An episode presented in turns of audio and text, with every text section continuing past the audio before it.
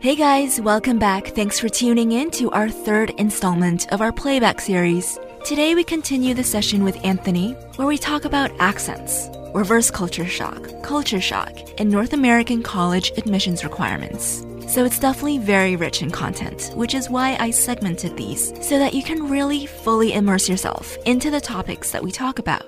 Now, concerning accents, we can divide them into two kinds of accents. First, there's the native accent that you are conditioned with from your mother tongue or from the place you grew up in. Then there are foreign accents, which is when you mix the sounds of one language into the sounds of another language. Native accents and foreign accents are definitely not given the same reception, so it's good to be conscious of that. Culture shock, in and of itself, is sort of an accent as well. It's an accent of that culture. So without further ado, here's the playback.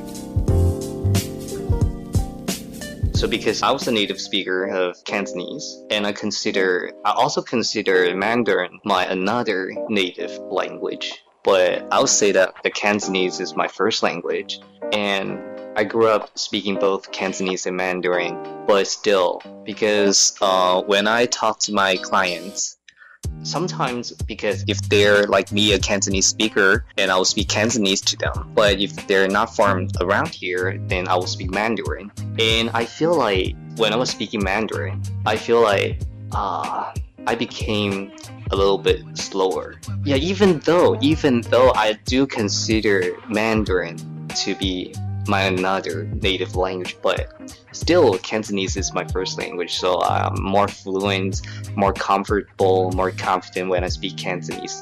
So when I speak Mandarin, I feel like I have to put because you know because Cantonese speaker when they try to speak Mandarin, they have we we have an accent, right? So I so I have an accent, well, so I have to.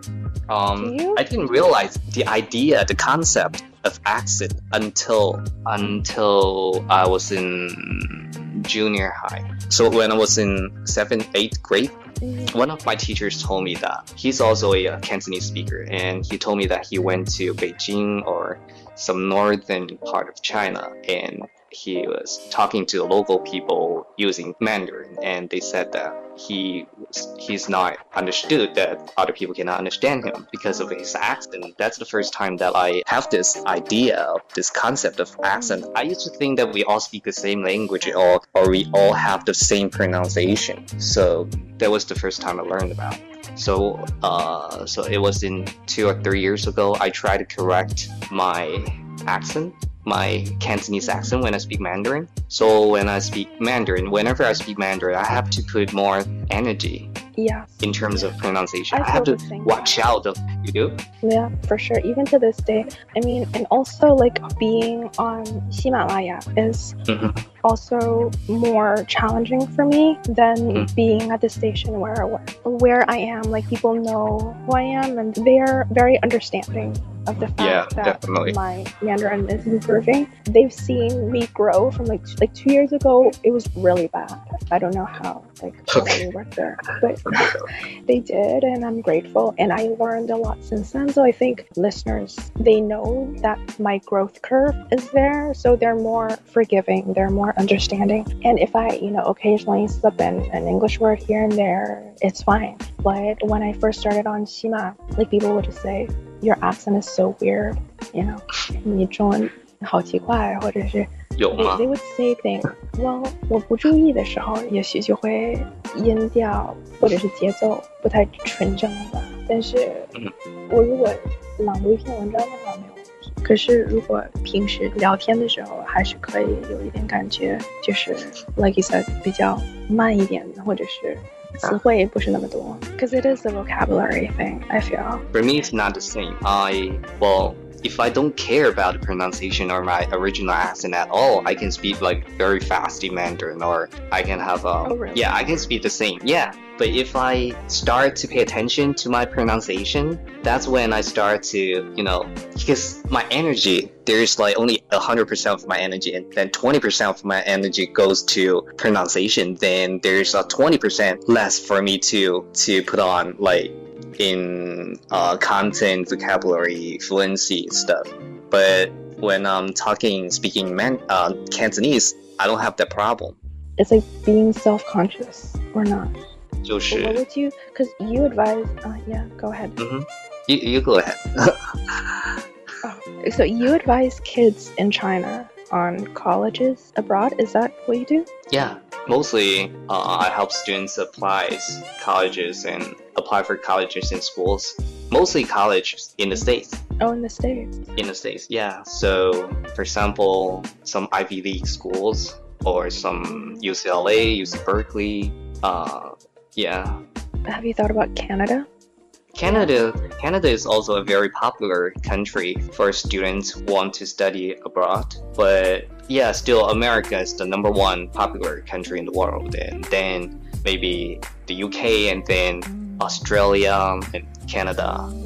Uh, yeah, and I'm not like extremely familiar with the colleges and universities in Canada, but I do recognize I have a basic understanding of what education and universities are in Canada. But, but my yeah, my strength lies in the schools in the United States.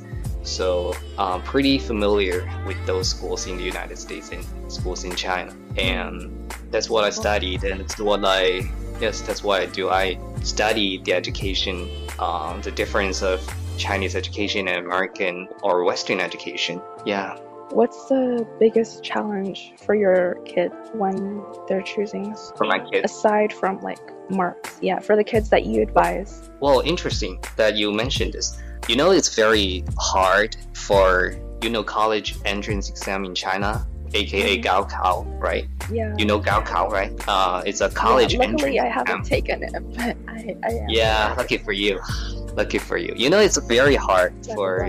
Chinese young kids, for Chinese students to get into a great college because there are so many students, so many Yeah, you're just reduced to a number. and yeah, like there are only slightly above, okay, 2,000, maybe 2,000 colleges and universities in China, but there are over 4 4,000 of them in the United States. But if you look at the population, there are Oh, way, yeah, no, yeah, too many Chinese students, like maybe three or four times of that in the States. So for Chinese students, it's very hard to get into a great college. The competition is just so heavy. But it doesn't mean that it is super easy to get into a great college in the United States because um, the system is the educational system are is very oh, different. Very different. For example, in China, you and also the education system or the application and admission system in the United States is also very different of that in the UK because in the UK you pay attention to academic performance. You care about test scores. That's a little bit like like things like the situation here in China because yeah, you take one test and that test result will determine which country uh, which college you will be able to get into but in the united states you have to take sat right? A test that everyone has to take. And international students they also have to take toefl or ielts uh, they have to take toefl. Apart from that you have to be performing very good very well ac- academically in your school. You have to have a great GPA. And also, apart from that, you have to participate in different varieties of activities, extracurricular activities. For example, one of my students, top students, who is considering applying to UPenn, Pennsylvania, University of Pennsylvania. He's a very excellent student, and apart from doing all that TOEFL, SAT, and, and schoolwork, apart from that, he created or started a club in his high school to protect sharks.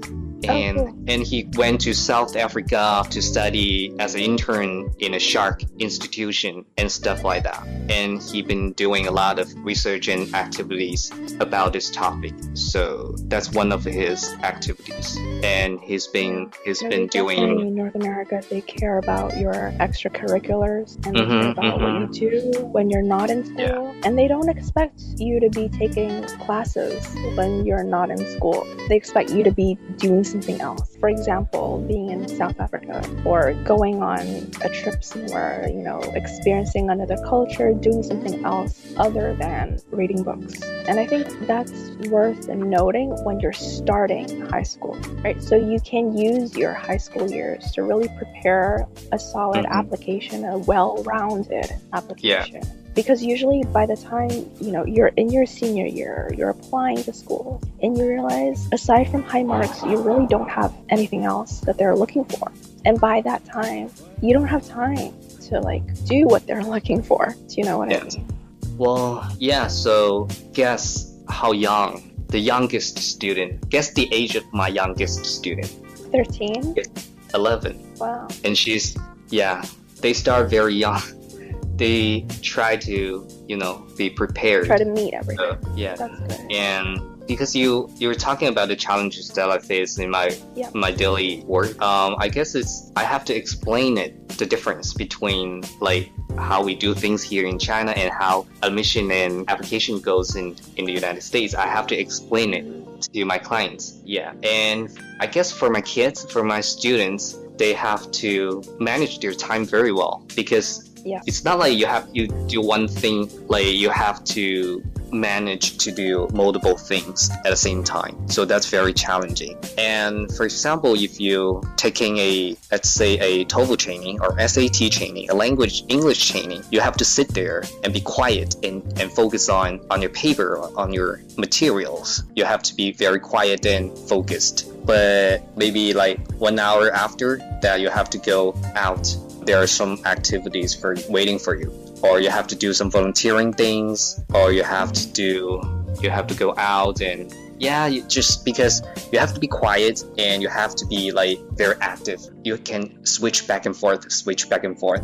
So i guess that's the challenges. For sure. And it's not like the things you do for your American application will really help you in the Chinese system, right? Because they value different things. You're being judged on different criteria. hmm But still, I think take me as an example because I didn't study abroad. I did take the college entrance exam in China. It was pretty tough for every one of us. I remember I was when I was in high school. I have to. I was studying in a boarding school, so I get one day off every month, and I studied from maybe seven o'clock in the morning up until eleven p.m. Um, That sounds about so it was pretty, t- yeah, it's pretty pretty tough. I never walked. I didn't walk a lot because I was trying to save them save some time. So instead, I run and I ran. Oh, For example, I if, if I had to go to the canteen or the classroom or to my dorm, I ran. I didn't walk. I just ran. I just ran. That's my daily life. So I think it's pretty tough. So some parents they don't want their kids to go through that again because now they're they're richer, they're financially prepared, they have the capability to send their kids to study abroad. So they don't want their kids to go through what they went through in the past, the co- co- college entrance exam. Yeah. So you didn't have that experience because you didn't take Gaokao. no, I didn't. But I have cousins who did, and my mom is a high school teacher. So Oh. she would work always extra during those times. And it's Ah. like three days, right? Three days in the summer. And I remember Mhm, those three days, like you hardly saw her because she goes in early. There's like 早自习, Yeah. and then there's 早早自习, and then 晚早早自习, and 自习， then 晚晚晚自自习. Interesting. So I'm familiar with the schedule only because my parents were very involved in it. Yeah. And you so- do speak Chinese to your parents, right? I do these days. I didn't used to. I spoke English to them, Okay. which is why, yeah, I only spoke in Chinese. Like my mom would say, "Oh, 你只有有耐心的时候，你才会跟我讲中文." Mm-hmm. Because So- it does require me to think more. Yeah, But if I definitely. just want to tell you something, it's like direct English right away. So my mom noticed that about me. I didn't notice. I just did whatever was easier for me. But Ah. after my mom saying that, I noticed. Mhm. And then I'm like, oh, okay, I'll try to be better. So, yeah. But you know, it's tough. It's tough for a lot of people.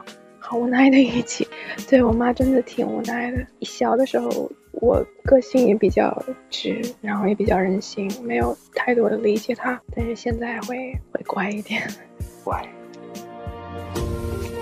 Okay, well, this seems like a good place to take a break. So, last time we talked about raising bilingual babies. And in the clip that we just shared, we talked about preparing for college entrance exams and putting together a well rounded portfolio for North American colleges. And just from how different the conversations themselves became, it's safe to say that English isn't just a language, but it's a way of thinking and it's an entirely different value system than the one that the traditional Chinese education system is built upon. So when I was preparing for college, I started in grade 9 and at age 14, I was the youngest student in my high school to even be listening in on the college preparation seminars. But it seems like students in China these days, they're getting an even earlier start. As you heard, Anthony's youngest student is only 11. Well, I suppose it's never too early to prepare, right? Especially if you have to present yourself to suit the standards of another culture. Because going to school abroad isn't just about marks, and it doesn't only depend on marks. And that is something that a lot of parents have trouble recognizing. So, what are some of your language needs and challenges? Are you learning because you have to or because you would like to? Leave a comment and let me know so I can be sure to create content that suits your needs. Thanks for listening. Hope you got something out of this session today, and stay tuned for more.